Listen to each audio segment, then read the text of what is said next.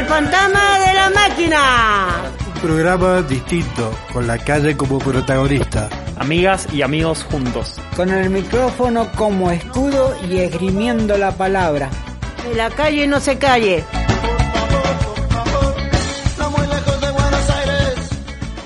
Bueno, buenas tardes, buenas noches, buenas las que sean, bienvenidos al Fantasma de la Máquina. Estamos acá con un montón de gente que ya se va a presentar. Está, eh, vamos a hablar dentro de un- en el próximo bloque, después de las presentaciones, de qué está pasando en el albergue. Cosa que ya nos hemos cansado de decir y cada día inventan una nueva.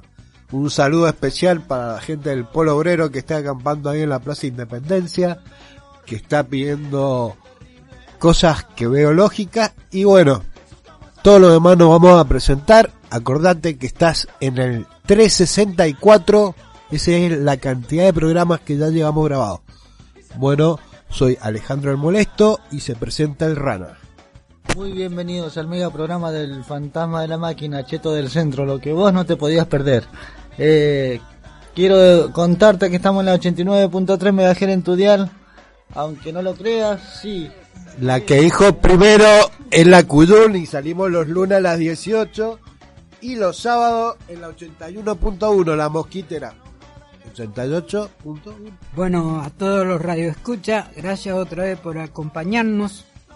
Un programa que se presenta bastante interesante. Eh, de todas maneras voy a hacer una cortita presentación para así darle lugar al debate que es lo más importante.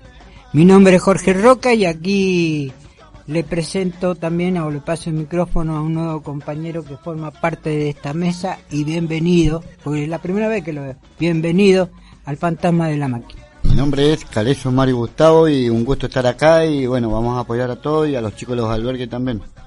Bueno, yo soy también de situación de calle, pero gracias a Dios tengo mi familia, mi sobrina y bueno, que ojalá que vayan bien en el trabajo y que salgan adelante.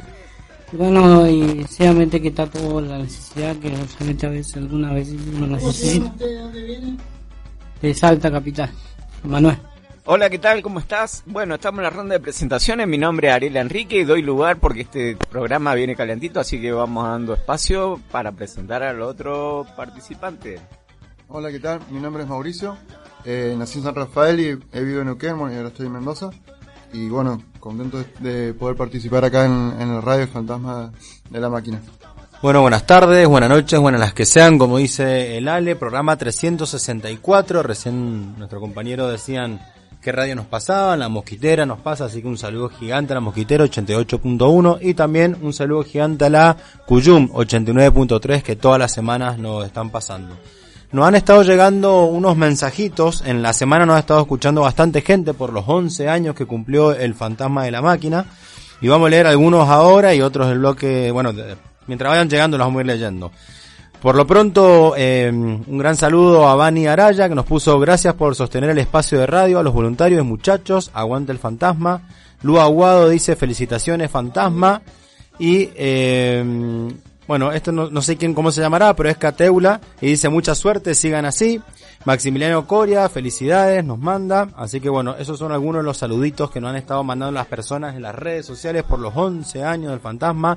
Acá el Navarro Gonzalo, que también estuvo con nosotros, nos pone feliz cumpleaños, 11 años de compartir vida, alegrías, tristeza, gracias.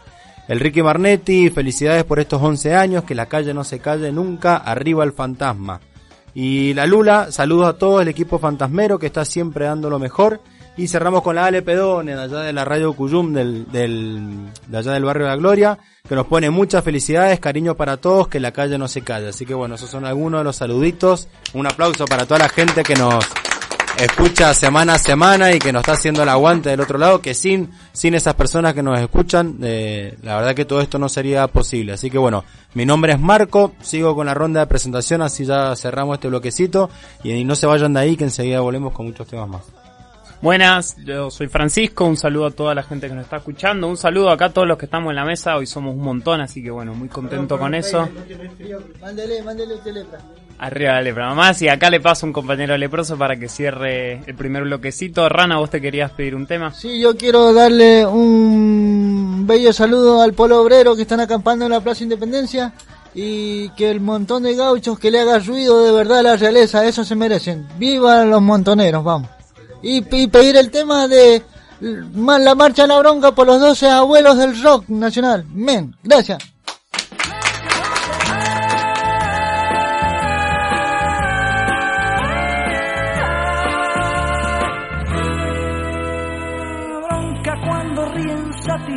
Al haber comprado sus derechos. Bronca cuando se hacen moralistas y entran a correr a los artistas.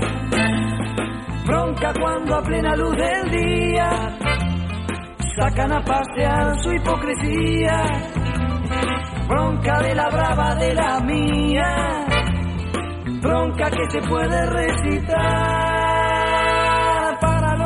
toman lo que es nuestro con el guante de disimular. Para el que maneja los violines de la marioneta universal. Para el que ha marcado las barajas y recibe siempre la mejor. Con el as de espadas nos domina y con el de bastos entra dar en marcha. No puedo ver tanta mentira organizada sin responder. Como ronca. Mi bronca. Mi bronca. Bronca porque matan con descaro, pero nunca nada queda claro. Bronca porque roba el asaltante, pero también roba el comerciante. Bronca porque está prohibido todo, hasta lo que haré de cualquier modo. Bronca porque no se paga fianza si nos encarcelan la esperanza.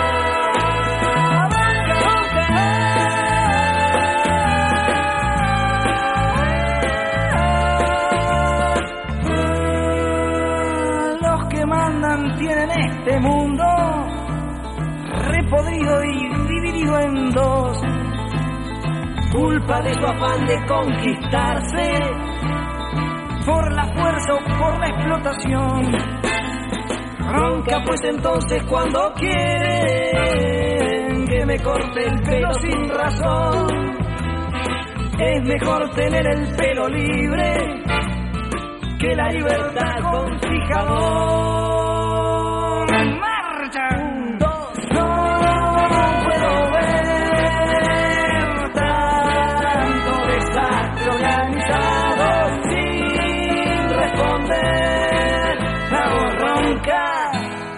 De bronca, de bronca.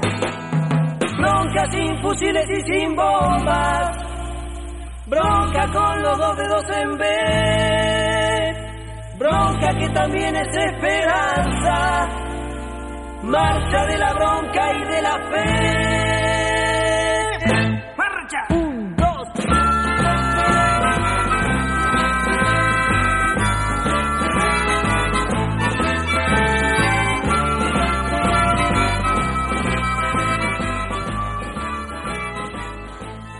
Bueno, volviendo, estamos en el segundo tem en el segundo bloque después de escuchar este tema de bronca y bronca también tenemos por esto porque eh, el gobierno en su sana no sé qué decirle sana porque no tiene nada de sano, pero decidieron dejar que la gente se albergara en, en uno de los albergues que está, uno de los primeros que es el que depende de la Fundación El Camino, que es de una iglesia evangélica que está en Dorrego.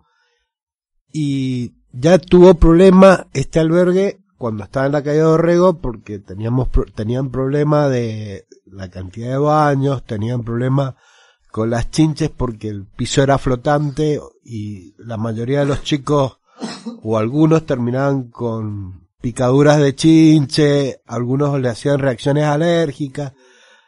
Y ahora se trasladaron, no sabemos cómo, si usted quiere poner un, un, si usted tiene el dinero o, o quiere invertir y se pone, un ejemplo, un geriátrico, o sea, le piden hasta el DN, este, el ADN de su, de su abuela, o sea, porque le piden todo en la municipalidad. Yo no sé quién carajo habilitó este lugar donde solamente hay dos baños con dos duchas para 100 personas. O sea, ya eso es inhumano.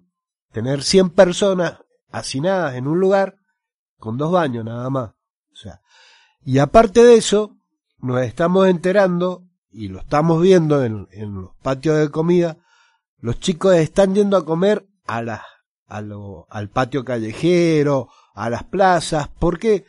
Porque todos los días les están haciendo sopa con fideos, con arroz, o sea, nunca ven un guiso ni por las tapas y ya están podridos de comer eso, desayunar a veces con un bolito de pan, si hay, y cuando ven a los, ¿cómo se llama? A las personas que están encargadas de la, podría decirse de la seguridad del, del, del lugar que ellos comen otra comida diferente. Lo más ilógico es que el gobierno les da comida, o sea, les da alimentos para que les hagan la comida. Les dan podo, carne, no sé si le harán, pero por lo menos estos chicos no ven. Entonces tienen que recurrir a ir al, al patio callejero o a las plazas para comer una comida digna. Obviamente se saturan estos lugares y a veces se quedan sin comer varias personas que están en situación de calle o en situación de calle o, recurren a estos lugares y se ven abrumadas porque están repletas por la gente que está en el albergue. Bueno, este es el colora colorario de esto. Estamos empezando. El que quiere decir ¿Alguna opinión? Gracias, Ale. Eh, bueno, para quien se esté sumando, estamos hablando de las situaciones en albergue de Mendoza para personas en situación de calle. La realidad es que hace mucho que no estamos hablando de este tema eh, y se empieza a tapar, ¿no? Y yo me, me preguntaba recién, mientras vos estabas comentando un poquito, Ale, lo que pasaba, digo, si Suárez ni siquiera le puede dar un, un sueldo digno a los maestros, a los médicos, digamos, ¿no? Que hay mucho caudal de voto ahí, ¿no? Bueno, imagínate a las personas en situación de calle que por ahí no, no representa tanto, digamos, en la aguja del, del voto. Bueno, no hay absolutamente nada. Y no estamos pidiendo, digamos, un hotel de cinco estrellas para las personas en situación de calle, ni, ni mucho menos, sino simplemente una comida digna, una cama digna, no un lugar donde estén todos hacinados, donde no haya ningún equipo interdisciplinario, donde no haya ningún tipo de contención, solamente un techo y nada más. Entonces, realmente lo que está, lo que estamos pidiendo no solamente están, sino estamos, digamos, el, pueblo, es esto, es simplemente un poquito de dignidad. No sé, Rana, vos querías comentar algo.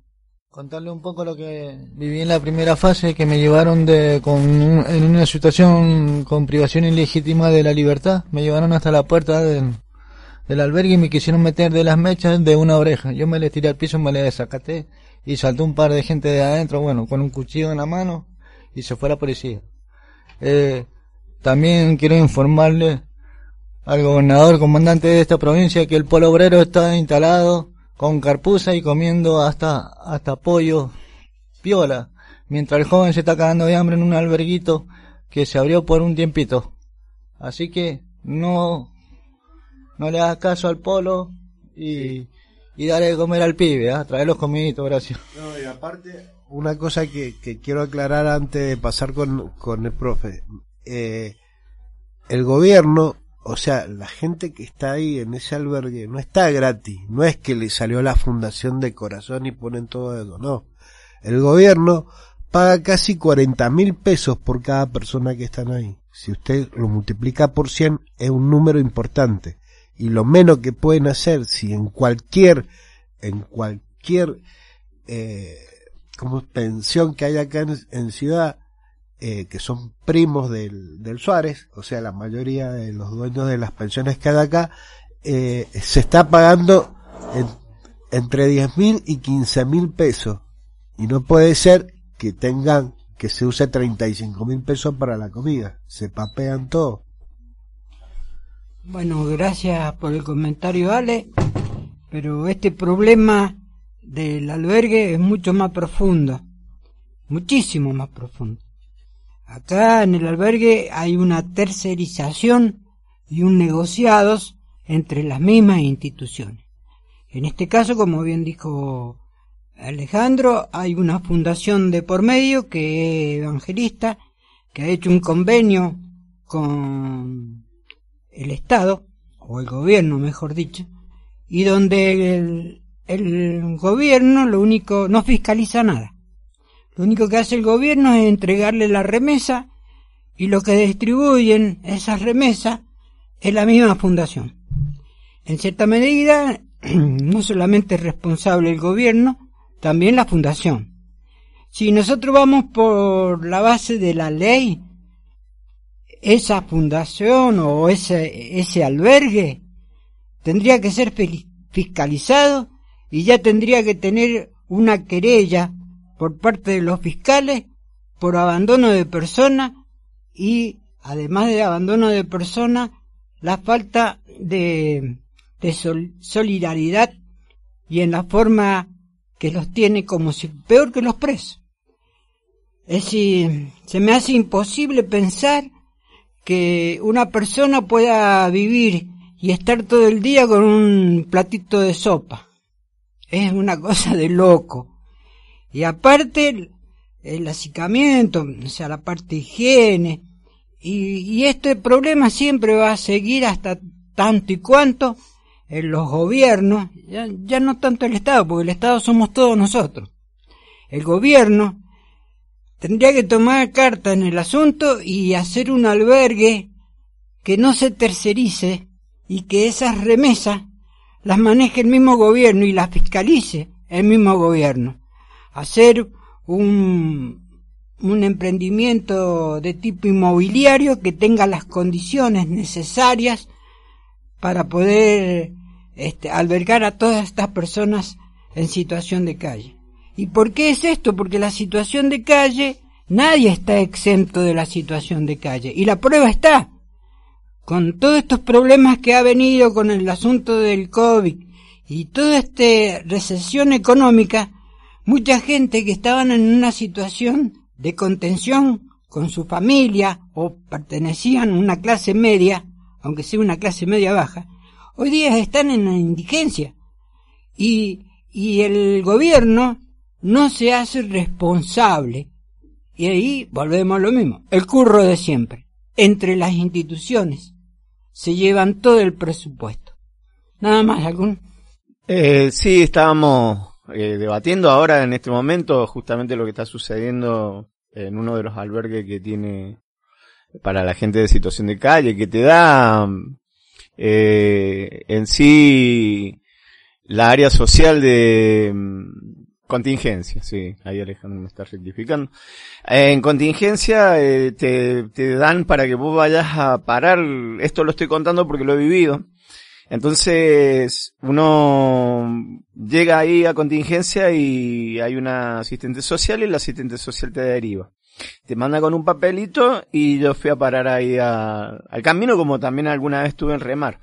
Pero es muy cierto lo que dice Alejandro, este, yo ignoraba porque uno agarra lo que tiene, yo no tenía techo, estaba durmiendo en la calle y, y fui a parar a uno de estos lugares. Eh, me encontré con que eh, habían cuchetas por todos lados, no habían eh, agua caliente, los baños estaban siempre llenos porque había un hacinamiento de personas, justamente habían alrededor de 100 personas. Y mm, lamentablemente me fui enterando de que sí, el gobierno por cada día que yo vivía ahí me estaba de alguna manera eh, por vivir ahí, el gobierno le pagaba a, a ese lugar una suma de dinero importante, que si me lo dieran a mí yo podía ir tranquilamente a una pensión y me quedaba plata para comer. Y bueno, y ahora estos chicos que están ahí eh, no reciben esa posibilidad, sino que es lo que tienen, los mandan ahí. Pero el problema es que no están comiendo, o sea, no es que no, no coman, le dan una sopa, pero no tienen los nutritivos, no tienen los nutrientes, siendo que justamente hay mercadería y hay un montón de cosas que, que, que tienen que darle a las personas. Ellos supuestamente eso eh, se lo tendrían que dar y como decía Alejandro, hay otras personas que son los que están encargados de la seguridad del lugar que comen una comida aparte, diferente y lo vi, lo viví, así que eso me, me, me, me, ha, me ha puesto como testigo en algún momento y hablo de lo que realmente está sucediendo ahora en la realidad, es que esta gente va a los comedores de la Merced, ejemplo, y ya ahí hay, por poner un número, 40 personas y bueno, más estos otros que no, que son del albergue, se ven también colapsados, o sea que entre pobres está faltando la comida sin necesidad cuando realmente eh, la plata está. Así que bueno, eso quería yo compartir.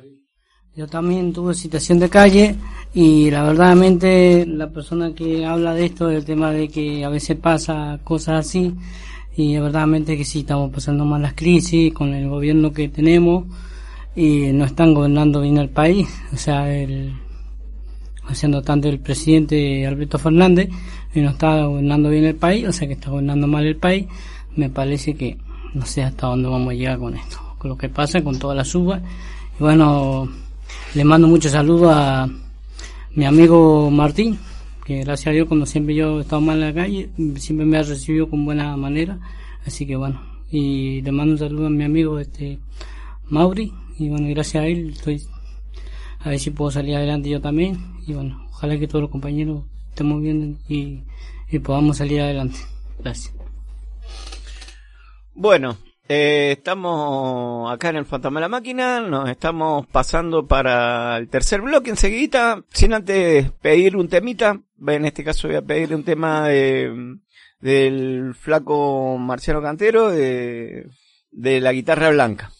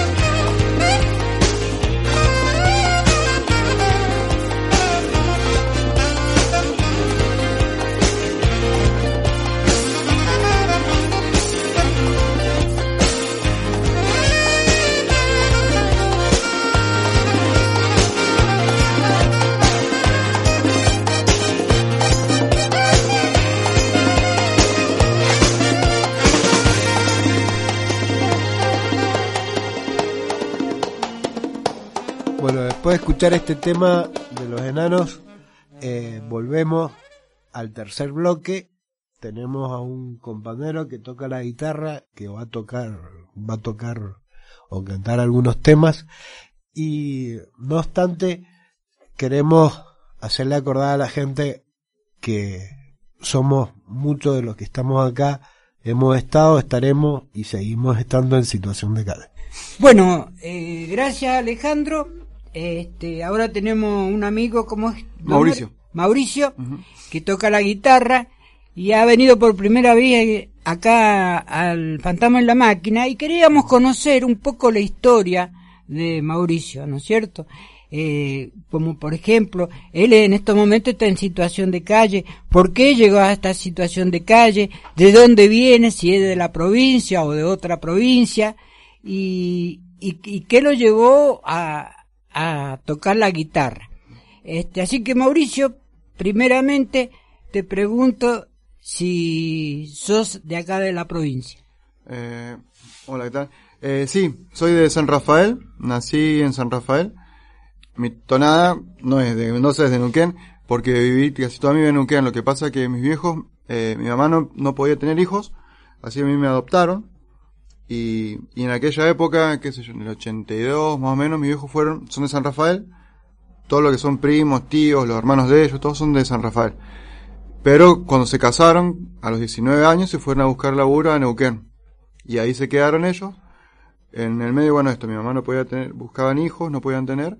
Y, y bueno, me adoptaron a mí, yo nací en San Rafael. Y a los poquitos días me llevaron para Neuquén. Y ahí viví casi toda mi vida. Y igual yendo y viniendo, qué sé yo. Al tener tíos, primos, abuelos, o sea, los familiares míos y de, y de mis viejos, eh, íbamos constantemente a San Rafael, a, no sé, a las fiestas, cosas así. ¿De qué parte de Neuquén? De la ciudad. Eh, Hemos vivido, qué sé yo, como 30 años en, en ciudad de Neuquén. ¿Y qué te llevó a tocar la guitarra y a componer? Y la guitarra me la enseñó mi viejo. mi viejo aprendió, no me acuerdo ahora qué escuela de, en San Rafael, que enseñaban todo lo que es folclore, zapateo, todo, cosas artísticas. Y él sabe tocar la guitarra y él de chico, qué sé yo, a los 8, 9 años él me, me enseñó. Teníamos una guitarra ahí y me enseñó. Y, y me gustó, o sea, lo hice yo algo mío propio, que me gustaba. Y, y así fue aprendiendo después, después me fui tirando más yo solo. Y ahora, mm, según me informaste fuera de la radio, vos estás en situación de calle. ¿Por qué estás en situación de calle? y varias cosas, pero lo que yo considero, porque un- uno puede, o sea, puede decir, como estaban hablando recién del albergue, la parte política y todo eso, tiene que ver porque tiene que ver muchas cosas, pero en mi caso eh, es más algo muy muy personal, por ejemplo, yo eh, más algo como psicológico, algo así. ¿Por qué? Porque, por ejemplo, yo hasta la secundaria me recibí bien, o sea, hice todo bien, me recibí de, técnico electrónico, todo bien. Pero después de ahí en adelante fui como dando tumbos, así. Eh, en mi caso yo soy adoptado y, y un montón de cosas que no, he no había resuelto. Y por ejemplo, empezaba a laburar y no duraba más de dos años. Y, y, no sé, buscaba otro trabajo y también quise estudiar y también, y como siete, ocho cosas quise hacer y no, no, no aguantaba más de dos o tres años. Entonces como que me puse un freno, un parate de decir, de, de, empezar a ver qué es lo que estaba mal en mi cabeza y, y también como una cosa media, media, media psicológica o, hasta inclusive media místico, es decir, me, me quiero conocer a mí mismo, quiero ver eh, qué es lo que me hace ruido en mí y que no me permite relacionarme en el mundo.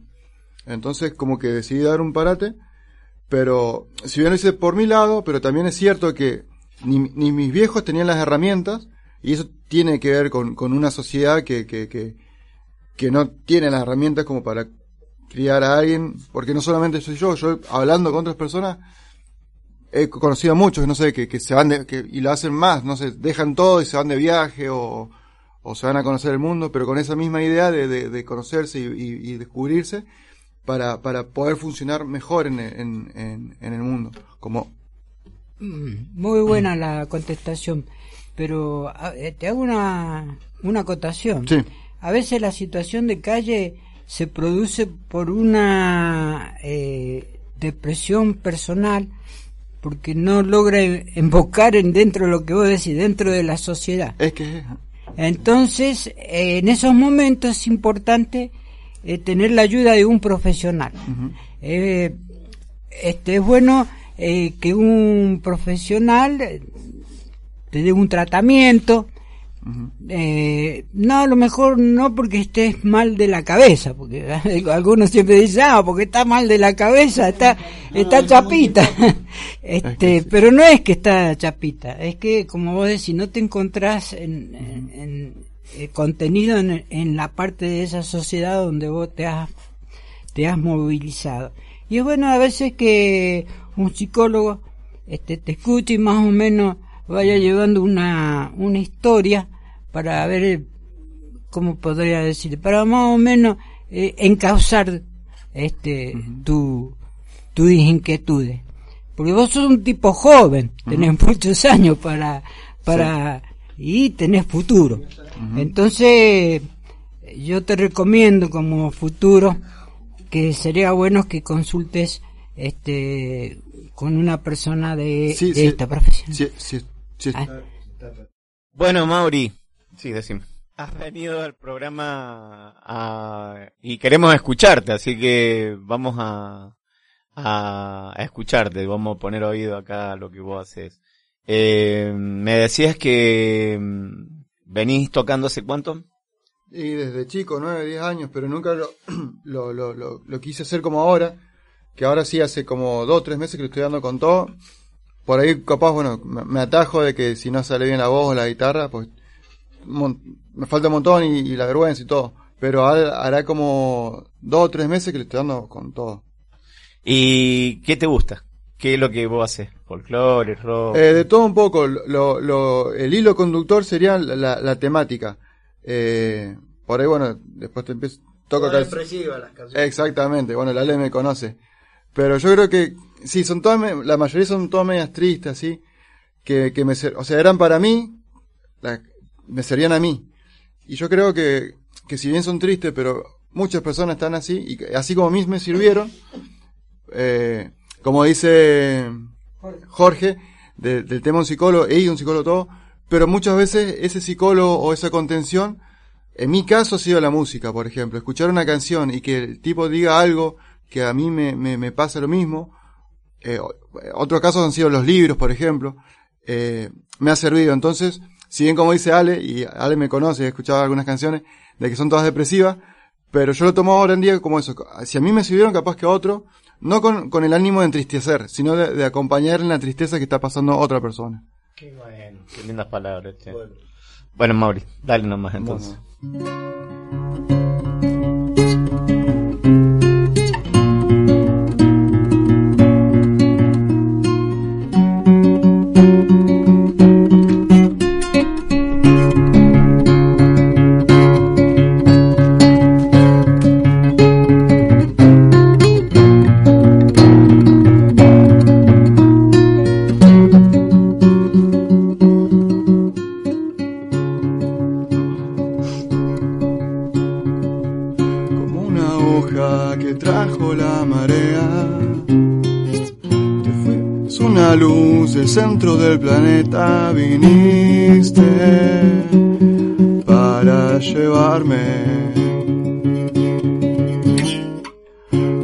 Las olas del mar entristecido. Te fui pintando en trazos tan sencillos. Viniste para quedarte. Cuídame, como un mortal me dejaré al fin atraparme en los brazos de un gigante. Cuídame, como un mortal me enamoré. Fui invocando este canto que te siente. En un abrazo me desaparezco. En tu perfume encuentro el consuelo. Viniste para enseñarme y los secretos que guardan estas nubes se entretejen queriendo revelar que viniste y no me abandonaste. Cuídame, como un mortal me dejaré fin atraparme en los brazos de un gigante. Cuídame, como un mortal me enamoré. Fui invocando este canto que te siente. Los astros no solo brillan, almas que nos guían. El agua, pasto y cielo cambian de color y en un suspiro desaparece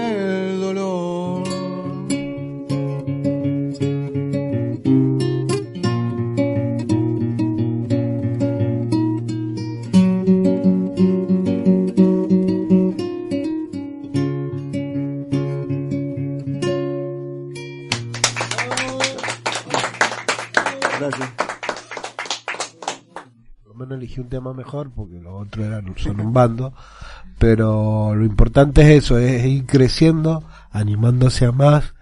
Y en el tiempo que todo lo conozco del año pasado, nos hicimos amigos. Y bueno, verlo crecer y escuchar la otra campana. O sea, la campana de él, pues yo siempre escucho la mía nada más. Pero lo importante es eso. Y bueno, te vamos a pedir otro tema. ¿Cómo se llamaba este tema?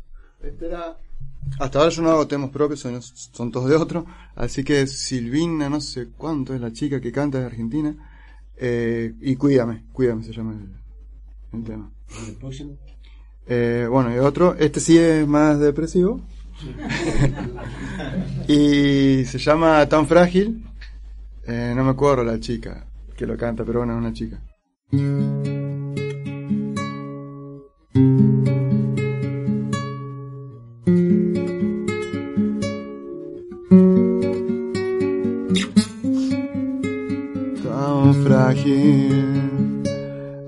Veces soy tan frágil, soy casi intocable y se me cruza el cable por falta de definición tan especial.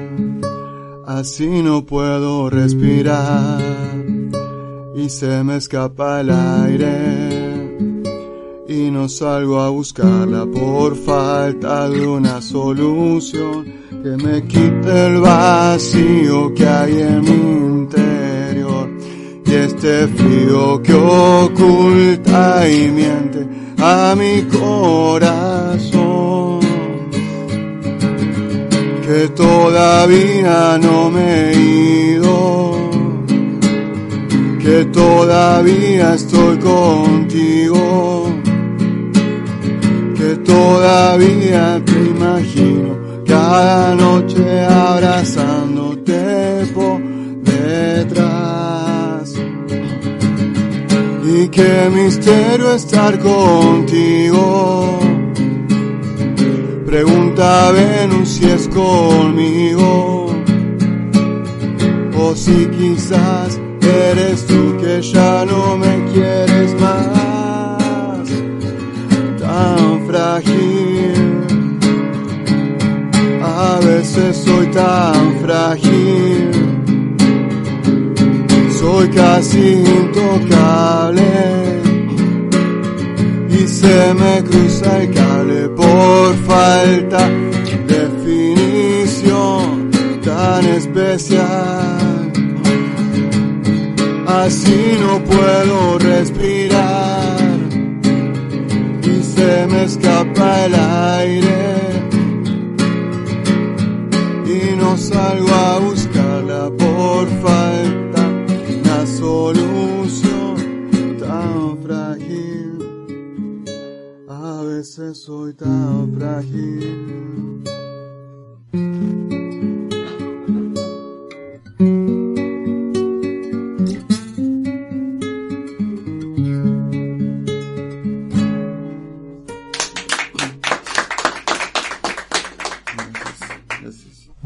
Cerrando este tema, agra- agradeciéndole a Mauri, contando sus anécdotas. bueno, compañero, eh, gracias por invitarme a la radio y, y gracias por Mauri y que salga adelante y bueno, que sea un músico famoso y bueno, que pueda salir adelante y, y fuerza Mauri, Ajá, gracias. que va a poder salir adelante. Gracias. Tener fuerza. Y bueno, un saludo para mi amigo este el que falleció el, el anito verde. Lo siento mucho porque a veces, a veces uno pierde un ser querido, no es tan fácil. Así que bueno, que tenga fuerza y salga adelante. Y con su buena música. Salud. Bueno, nos estamos viendo, gente. Le agradecemos a todos y no se olviden de la gente del, por favor, que está en el albergue y por las redes sociales. Si tienen algún contacto, hagan para que esto no pase y que sigan siendo tratados como personas. Gracias.